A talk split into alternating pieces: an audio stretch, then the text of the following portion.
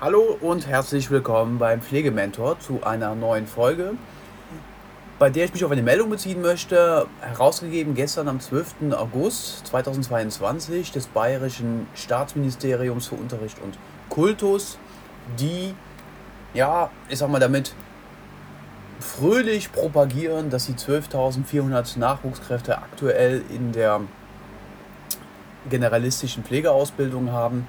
Ähm, wovon sage und schreibe zwei sich entschlossen haben, eine Ausbildung im Bereich der Altenpflege zu absolvieren, beziehungsweise den Abschluss zu wählen und null, tatsächlich null Leute sich entschieden haben, den Abschluss Gesundheits- und Kinderkrankenpfleger zu wählen. Verständlich, weil es gibt allerlei Vor- und Nachteile bezüglich der verschiedenen Abschlüsse, dazu poste ich auch gerne mal was.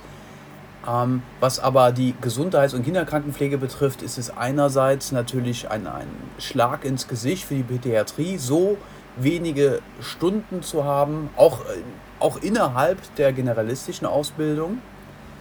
Ähm, aber auf der anderen Seite ist die, die gesamte Struktur ist fast nicht vorhanden. Es ist schier unmöglich, einen, äh, einen Ausbildungsplatz im Bereich der Pädiatrie zu bekommen.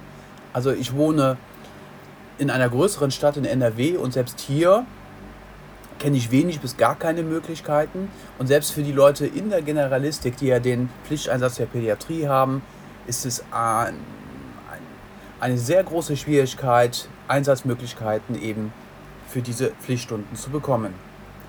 Also man sieht, ähm, in welche Richtung sich das entwickelt. Damit war auch zu rechnen. Ich persönlich glaube, dass bei der nächsten Prüfung, das wird ja so circa 2025 sein, dass ähm, die Abschlüsse Gesundheits- und Kinderkrankenpflege und Altenpflege abgeschafft werden und wir nur noch einen Abschluss, nämlich den der Pflegefachfrau bzw. des Pflegefachmanns haben.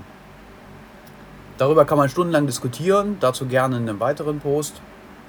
Und jetzt freue ich mich, wenn Sie ein Abo da lassen, Kommentare, schauen Sie auch gerne auf Instagram rein zu den Beiträgen. Da versuche ich auch ein wenig eine Diskussionskultur zu eröffnen und ähm, wünsche Ihnen nun noch einen schönen Tag und pflegen Sie weiter mit Kompetenz.